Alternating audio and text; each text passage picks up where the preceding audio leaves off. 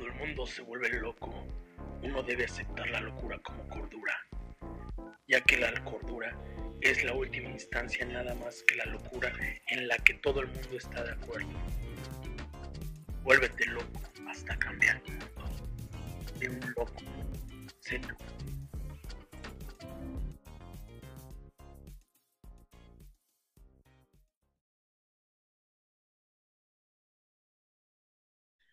Bienvenidos, bienvenidos mis queridos locos.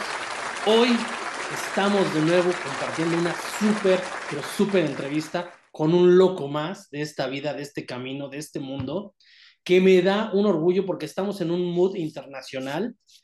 Mi, mi buen amigo es colombiano y es un speaker, es mentor, es experto en marketing, es el líder de la manada de leones, pero ya, me, ya nos va a contar bien, ¿eh? porque a lo mejor voy a decir algo que no y me va a corregir, pero es un máster de máster. También por ahí estuve leyendo que es curador de charlas TED, ya me va a decir si sí o si no, pero es de verdad un lujo traer a este invitadazo que ya tenía meses que íbamos a entrevistar, íbamos a entrevistar y por fin ya llegó el día y ya llegó la hora. Así que les presento ni más ni menos que a mi amigo Álvaro Pinilla. ¿Cómo estás, Álvaro? Bueno, Humberto, no, por el contrario, muy contento, agradecerte por la invitación, a ti, a todo lo que es, bueno, locos, eh, vamos a ver qué tan locos estamos, a todo también lo que es emprender chingón, bueno, saludos a todos los amigos en México, tenemos y compartimos muchos amigos en México, y bueno, acá estamos para agregar valor, valor desde ese concepto de ser locos, de pensar diferente, pensar como normalmente lo digo, un león de colores. Exactamente. Primero que nada, me gustaría que nos dijeras, que a todos los locos les dijeras, ¿quién es Álvaro Pinilla? Ok, bueno, Álvaro Pinilla es un loco, un loco en el buen sentido de la palabra. En estos días precisamente reflexionaba de qué es ser loco y del poder de las palabras. Ahora, entendiendo loco desde un sentido positivo, desde un significado positivo, no loco porque sí, sino loco porque en realidad es una forma de ver diferente el mundo. Más allá de los títulos, más allá de, de pronto de la experiencia, Álvaro Pinilla es un ser humano con un propósito de vida claro, con una identidad clara, con las ganas, como muchos de las personas que nos van a estar escuchando, de salir adelante, de querer hacer cosas diferentes, de querer construir cosas diferentes, de apoyar desde el amor, desde el servicio a muchas personas, a muchas personas que también están en esta buena locura del emprendimiento, que se deciden a lanzar un producto, un servicio, una comunidad, una idea nueva siempre, y que a través de ese camino, básicamente de entender que pensamos diferente, pues terminan en un camino de crecimiento personal. Cuando se tiene el amor, cuando se tiene la orientación, cuando se tiene la disciplina, el propósito, el carácter de poder día a día poder entrenarse y poder sacar adelante lo que quieran lograr. Híjole, yo creo que esto que estás diciendo es, genial porque pues obviamente aquí esta comunidad está llena de locos, de emprendedores, de maníacos por crecer, por aprender, por sumar, pero queremos saber un poquito más de ti en el sentido de de dónde vienes. Esta pregunta viene con otras preguntas entrelazadas como ¿por qué emprender? Platícanos un poquito de cómo fue esa, esa infancia en Colombia. ¿Qué te llevó a decir, voy a emprender, voy a hacer esto y no quiero algo que este, la sociedad me dicta cómo estudia, este, entra a una empresa y de ahí hasta que este, te jubiles. Ok, bueno, parte de esa historia de dónde venimos es que inicialmente yo tenía el sueño, en el sentido de la palabra, de gerenciar, de ser gerente de una compañía, de lograr gerenciar una compañía. Rápidamente lo logré, y cuando digo rápidamente es que a mis 28 años ya pude gerenciar a nivel organizacional, a nivel técnico, eh, en un área de expertise que antes de meterme en temas de marketing, en temas de negocios, en temas de comunicación, pues yo me formé como ingeniero químico. Entonces pude gerenciar a nivel comercial compañías en, en, este sector pero cuando llegué al sueño, en el buen sentido de la palabra, se convirtió pesa en pesadilla. Que dije, ok, si esto es gerenciar, como que este sueño no me gusta. Entonces ahí empezó a nacer esa idea por desarrollar algo propio, desarrollar algo que fuese en coherencia con mi pasión, con mi propósito. Para ese entonces no tenía en claro cuál era mi propósito, cuál era mi pasión, o creía saber cuál era mi pasión, pero en realidad no lo tenía claro. Eh, el tema de propósito, pues para mí era chino avanzado. Y pues sencillamente como que uno con esa, con esos miedos, con esas inseguridades, con esas incertidumbres, eh, empieza a escuchar esa palabra de emprender, esa palabra de lanzarte a hacer algo y pues empiezas en esa carrera. Cometí todos los errores que ustedes no pueden calcular, que no logran imaginar. Em, y en esos errores básicamente lo que hubo fue una enseñanza grande en temas de humildad, en temas de amor, en temas de entender que para poder crear cualquier emprendimiento, y no sé desde dónde nos estés escuchando, sea en México en cualquier lugar del mundo, para poder desarrollar cualquier emprendimiento, para poder desarrollar cualquier idea de negocio, necesitas trabajar en ti, necesitas trabajar en ti como ser humano y crecer por encima del nivel de tu emprendimiento. No lo digo yo, lo dicen los grandes. Un caso concreto, Apple no sería Apple si en su momento Steve Jobs no hubiese sido el ser humano que, que fue. Eh, Tesla, eh, SpaceX, no serían SpaceX o Tesla si Elon Musk no fue ese ser humano que está detrás de Y entender que para poder crecer necesitas tener un radar sobre diferentes áreas que normalmente no se tienen en cuenta. Para eso eh, me gustaría que después pudieses googlear un concepto que es clásico, pero si tú lo entiendes, puedes llevarte una gran lección, y es la pirámide de Maslow. ¿Por qué? Porque en la punta de esa pirámide básicamente está el tema de la creación, que tiene que ver con el tema del el emprendimiento.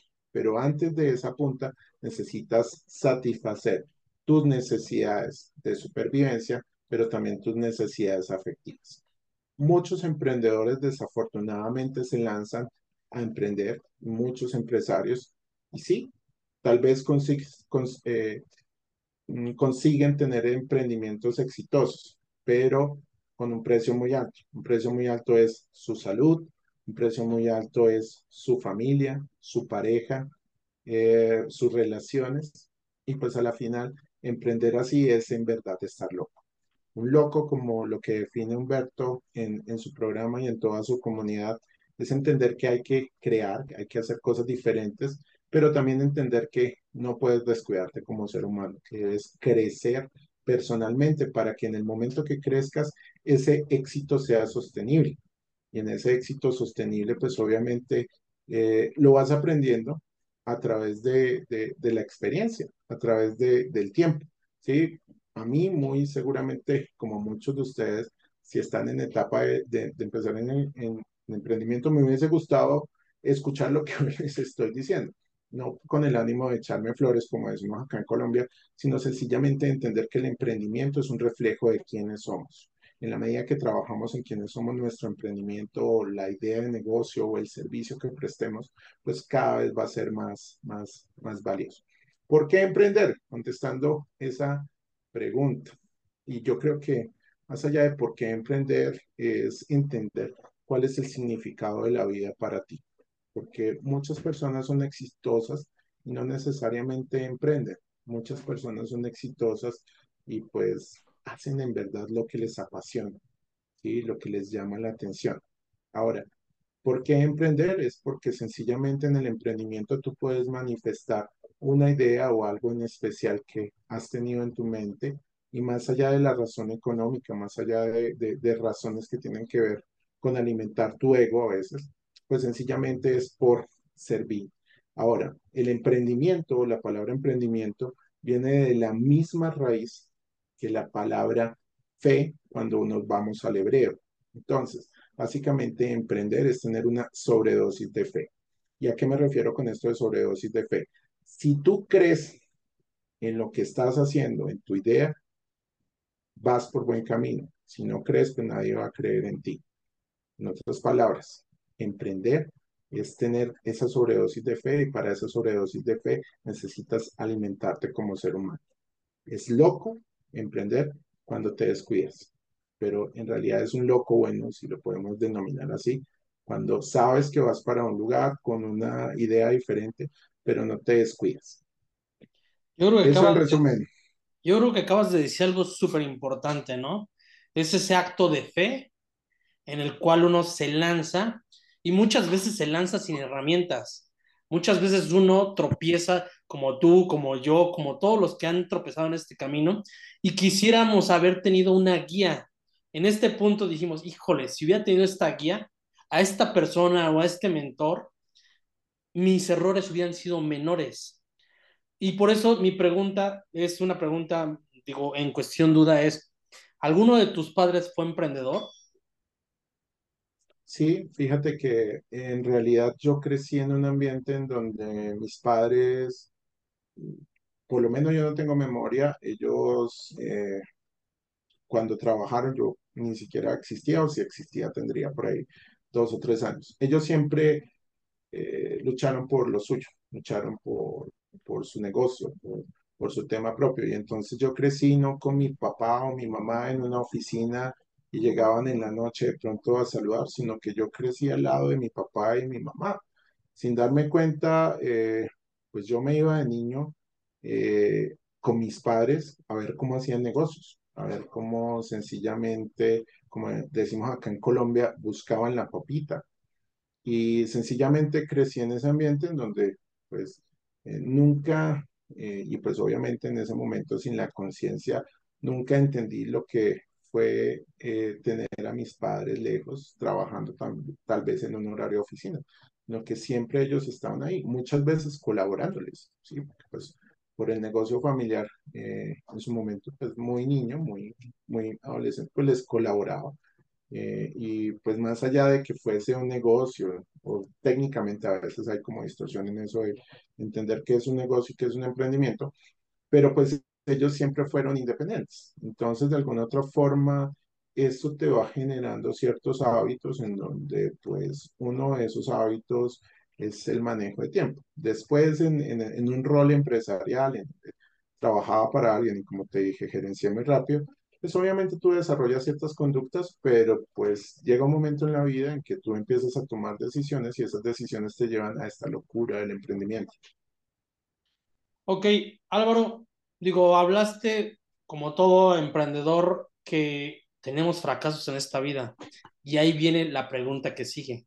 ¿Cuál consideras que es tu mayor fracaso? Esa es una muy buena pregunta.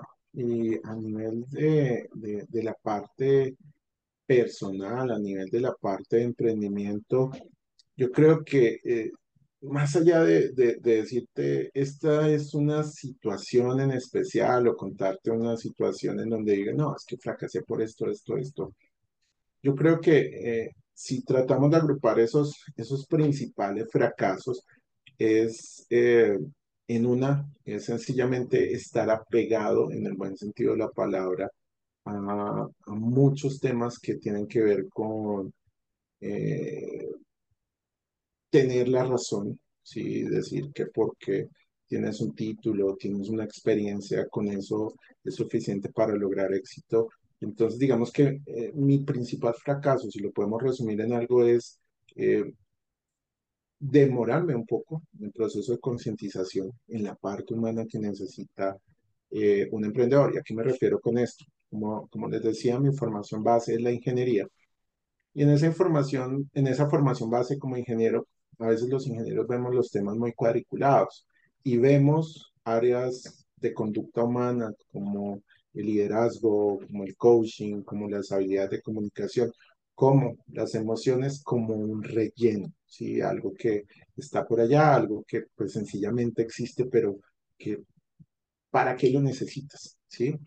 Eh, en la medida que tú empiezas a golpearte una vez, a golpearte dos veces, a golpearte tres veces y te das cuenta que no es por ahí, que aunque hay una ingeniería y hay unos cálculos y hay una razón, es interesante, pero no es por ahí. Empiezas a escuchar, ¿sí? Empiezas a ser sensible. Entonces de pronto aparece la amiga o el amigo que te empieza a hablar temas como de, oiga, el coaching, el liderazgo, las emociones. Tú al principio no les, no les pones atención, pero después que ya estás tan golpeado y golpeado y una y otra y otra y otra vez, como que dices, venga, ¿qué es eso? ¿Sí? Y empiezas como a hacer ese proceso de humildad, ese proceso de desarrollo personal. Sí, y acá tampoco quiero decir que eh, sean herramientas infalibles. Sin embargo, la sumatoria de todos esos aprendizajes en donde sencillamente te aprendes a conocer como humano, te aprendes a conocer a los otros seres humanos y aprendes a relacionarte, pues te permiten crecer como ser humano, pero también como emprendedor. ¿Por qué? Porque sencillamente, si hablamos de un tema como las ventas, las ventas son relaciones. Si tú tienes buenas relaciones con otros seres humanos, pues vas a poder sacar adelante tu emprendimiento. ¿Por qué? Porque emprendimiento que no vende, muere. La sangre es al ser humano como las ventas son a un emprendimiento. Un ser humano sin sangre, pues se muere. Un emprendimiento sin ventas se muere. Y las ventas son el resultado de tener buenas relaciones. Y esas buenas relaciones son el resultado de trabajar en quién eres, ¿sí? Eh, en estos días hablaba con un amigo y me decía, y, haciéndole como el boom en la canción de Shakira de las mujeres facturan, la amabilidad factura. Sé buena gente, sé buen ser humano, en la medida que seas buena gente, seas chingón, como dicen en México, seas cañón, como dicen en México, seas buen ser humano, pues tarde o temprano los resultados van a, a, llegar. Pero si tú actúas de yo soy el que sé, yo soy el que tengo el poder, pues difícilmente, por más inteligencia artificial y chat GPT y procesos de automatización, tarde o temprano eh, eso se va a ver reflejado en resultados negativos. Pero mientras que seas buena gente, buen ser humano eh, y tengas un buen nivel de relaciones, a la final los resultados se van a venir dando. Perfecto. Ahorita, digo, me viene esta duda enorme para que se la cuentes a todos estos locos, es, ¿qué es manada de leones?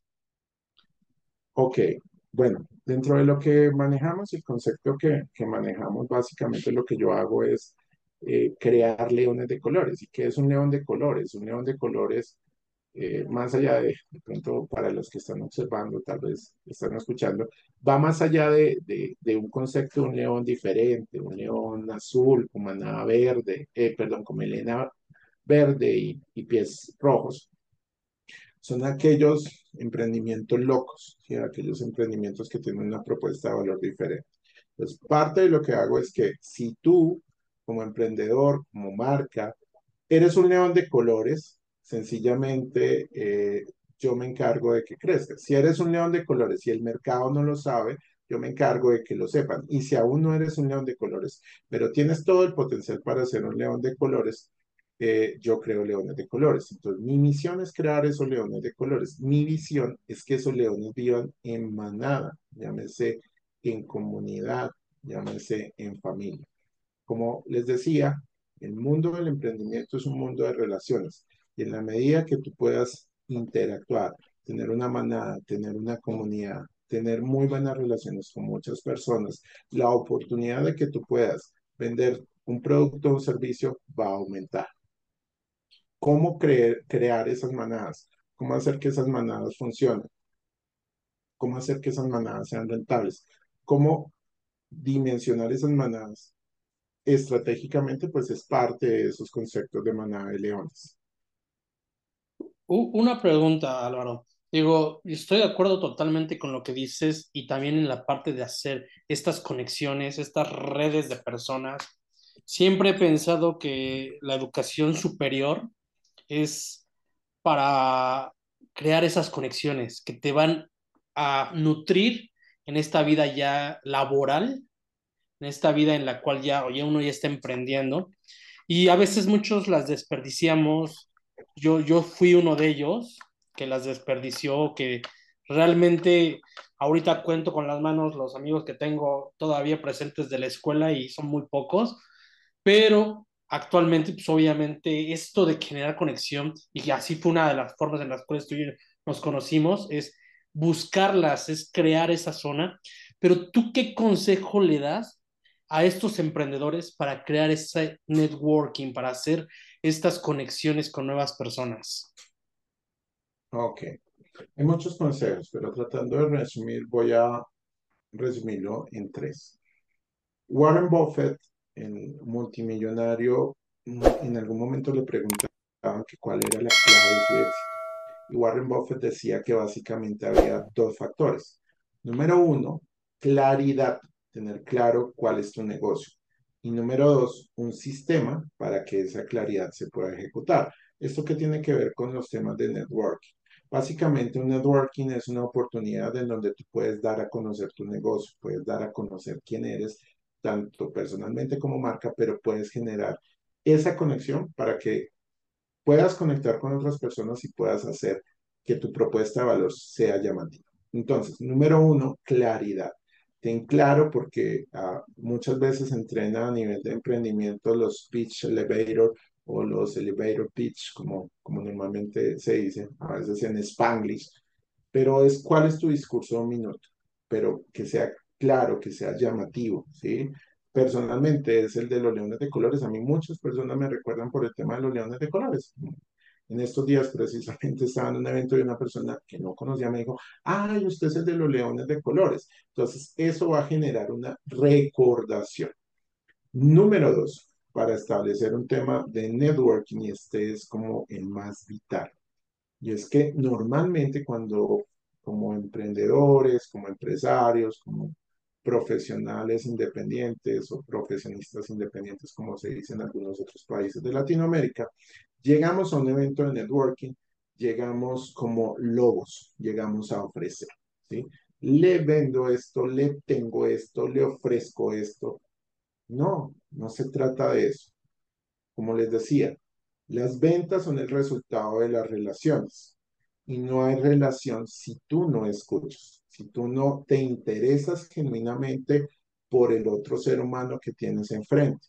Pero si tú llegas a ofrecer y ofrecer y hablar y ofrecer y hablar y vendo y vendo y vendo y vendo y vendo y vendo y vendo y vendo y vendo, pues sencillamente no vas a hacer lo que en verdad debes hacer en un networking y es establecer relaciones.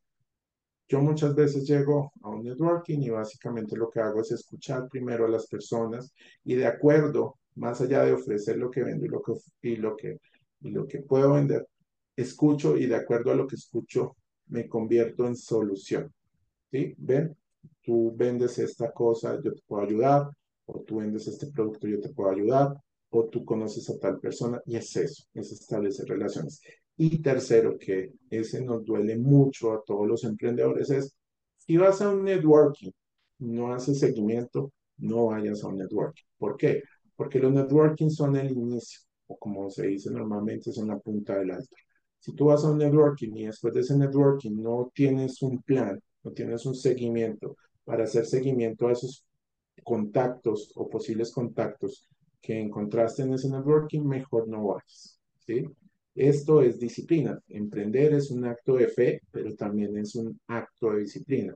Si tú no tienes un seguimiento de lo que estás haciendo, pues sencillamente no van a llegar los resultados. Entonces, número uno, claridad de lo que estás ofreciendo, claridad y el objetivo a qué vas a un networking. Número dos, establecer relaciones desde la escucha, desde el dar, desde el brindar, no salir a vender, a vender, a vender. número tres, esos contactos, esas relaciones que empiezas a establecer en ese networking, eh, hacerle un proceso de seguimiento. Llámese un cuaderno, llámese una tabla Excel o llámese una CRM. Álvaro, quiero regresarme hace mucho tiempo, para hace años, años atrás, y quiero que me cuentes un poquito de esa personalidad tuya, pero cómo era ese Álvaro de 10 años. ¿Qué soñaba? Qué ¿A qué le tenía miedo? O sea, ¿cómo vivía? ¿Qué pensaba? ¿Cómo era Álvaro?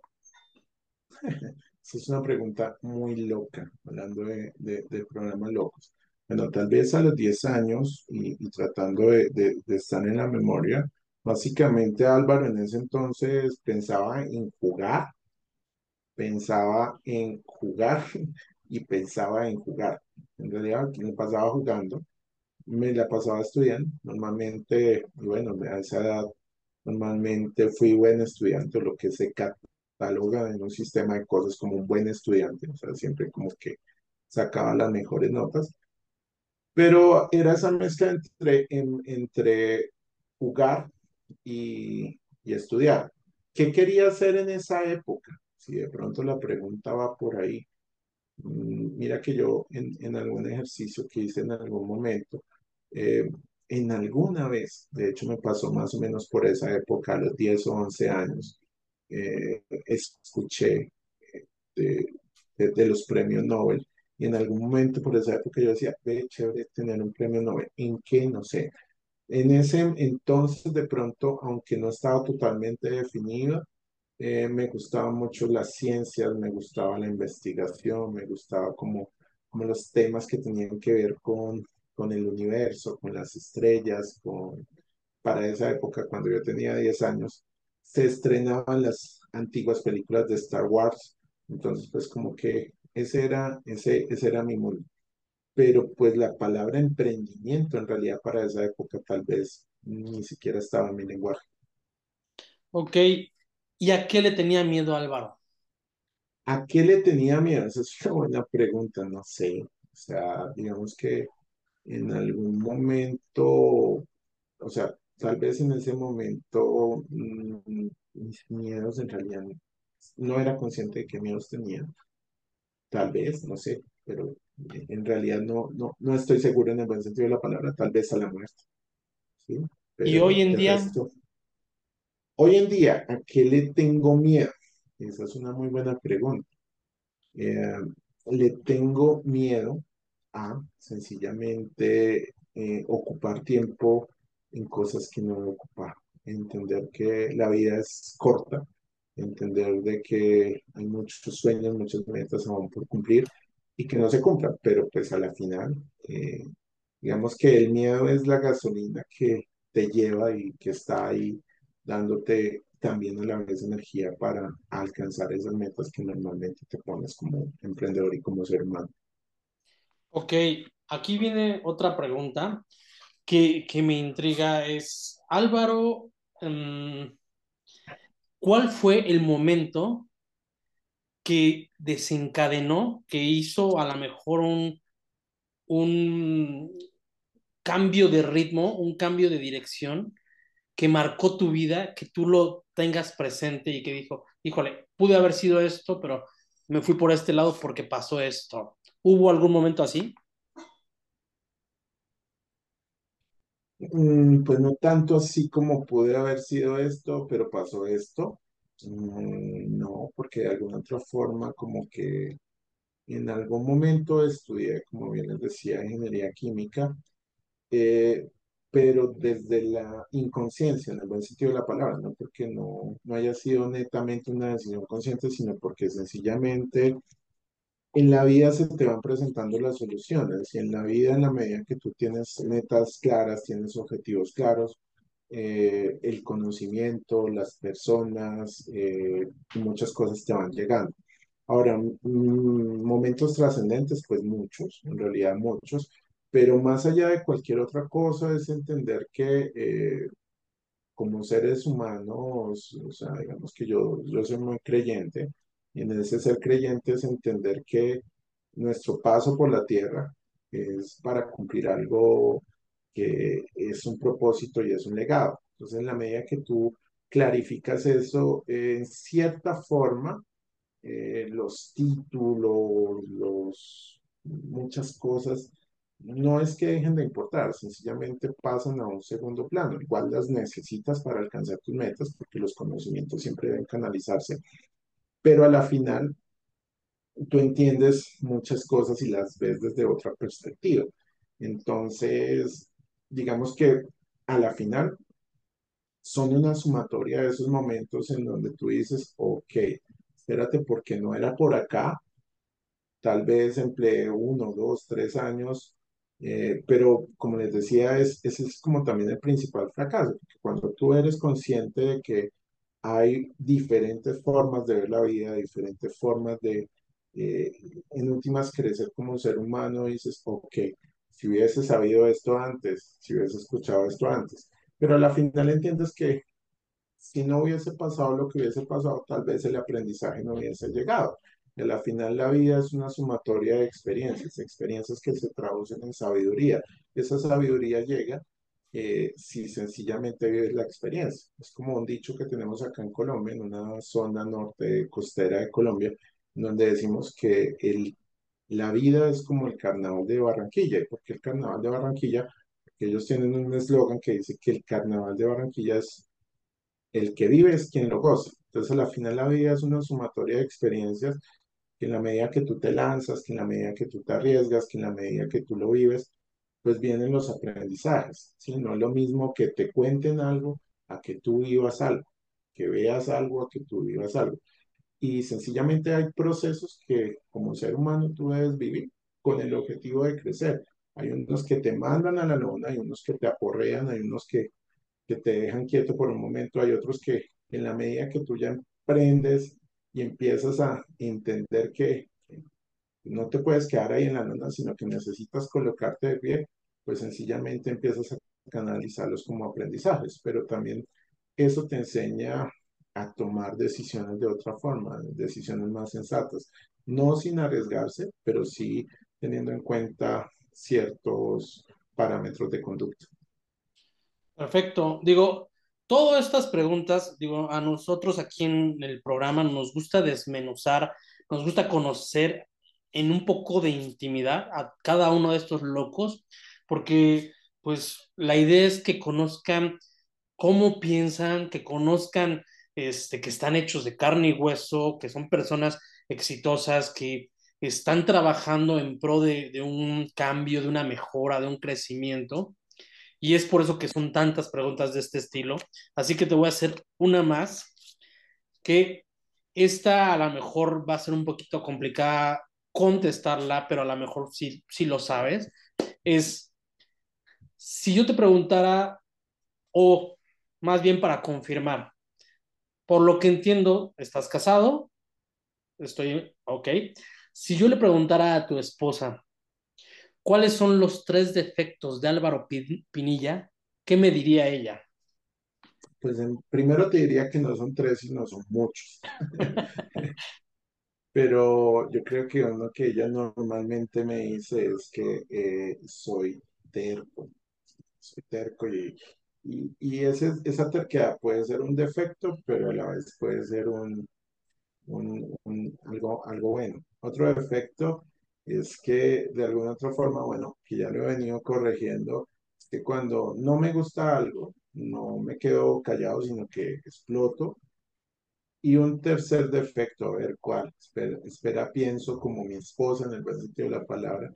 Eh, no, que a veces, no, como decimos acá en Colombia, no tengo pelos en la lengua, sí, a veces voy diciendo las cosas y no es tan chévere. O sea, a veces hay que también saber callar, pero pues Mira que a la final es un defecto, pero es también parte como de, de, de tu crecimiento, porque cuando tú dices algo sin importar el que dirán o muchas otras cosas, pues sí, a veces terminas sin querer queriendo hiriendo a otras personas y obvio hay que saber manejar esos temas. Pero a veces sencillamente digo las cosas como las pienso y, y es un defecto. Perfecto. Vamos a pasar a la siguiente sección, que es este juego de palabras. Este juego de palabras que siempre tratamos de hacer por ver cuál es la palabra que se te viene en la mente en cuanto yo mencione una. Entonces, si estás listo, solo levanta el dedo. Perfecto. La primera palabra es creatividad. Ok. ¿Qué palabra se me viene a la mente cuando me dices creatividad? Ok. Palabra u oración. Ok, creatividad. Eh, sencillamente sin límites. Familia. Amor. Emprender. Reto. Amor. Gratitud. Inteligencia artificial. Mm, reto. Vida. lo máximo. Inspiración. Tu interior. Éxito. Sostenible. Dios. Todo. Política. Mal necesario. Colombia. Mi hogar.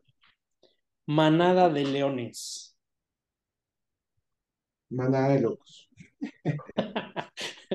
perfecto, perfecto. Pues ya nada más queda para cerrar tres preguntas que siempre hacemos, pero antes de estas tres preguntas, sí me gustaría que le dijeras a todos los locos dónde te pueden encontrar, cuáles son tus redes.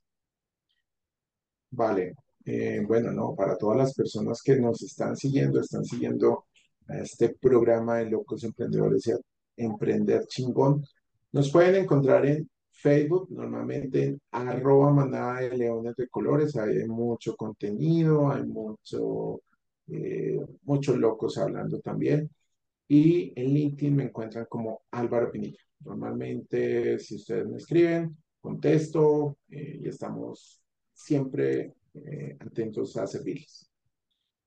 Perfecto, perfecto. Pues ya saben dónde, ya saben dónde encontrar a Álvaro.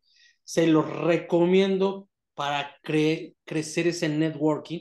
Es una persona de verdad que agrega mucho valor, que siempre está proponiendo y de verdad me, me agrada mucho haberte conocido, Álvaro. Este, ya tendremos mucho, muchas veces de qué hablar. Esto que estoy haciendo en la entrevista me gusta porque conozco más a esta persona de la cual me siento orgulloso de tener como conocido, como amigo, como, como colega, ¿no? No, me gracias a ti, por el contrario. Ahora, esta pregunta es, si tú tuvieras una máquina del tiempo como la de Volver al Futuro, ¿a qué época y en qué momento de la historia, ya sea de la historia mundial o de tu historia, te gustaría regresar? Mm, al inicio de la humanidad. O sea, en realidad me gustaría estar en el inicio. O sea, 5.000 años, 7.000 años atrás. Perfecto, perfecto. Ahora, la siguiente pregunta es, si tú tuvieras ya sea alguna red social, ya sea un megáfono, un altavoz, que durante un minuto o en ese momento todo el mundo volteara a ver tu red social, ¿qué mensaje le pondrías? Ok. Básicamente que sean quienes son. Muchas de las metas eh, se generan en, en, el futuro, pero pocas veces nos detenemos, nos detenemos perdón, a entender y a conocerlos. Entonces, conozcanse, fortalezcan su identidad. Cuando fortalezcan su identidad, ahí sí, busquen esa meta, busquen ese propósito, comprométanse con esa meta, comprométanse con ese propósito, es decir, desarrollen su carácter y tengan en cuenta que si esa meta está en beneficio de una manada, de muchas personas, va a fluir. Entonces, ese es el mensaje, todo por amor, nada por la fuerza y siempre den lo mejor. Perfecto. Una última pregunta.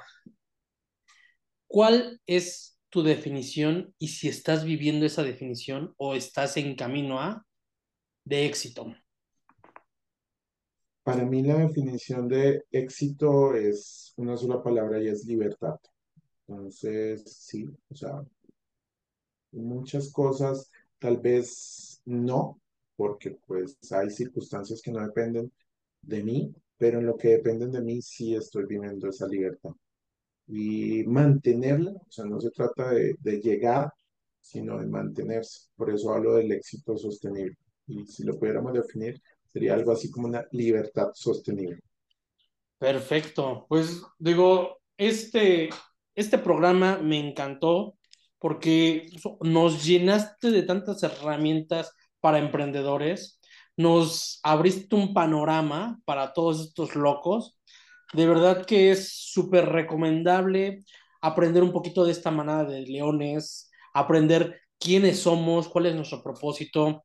Álvaro, te doy las gracias.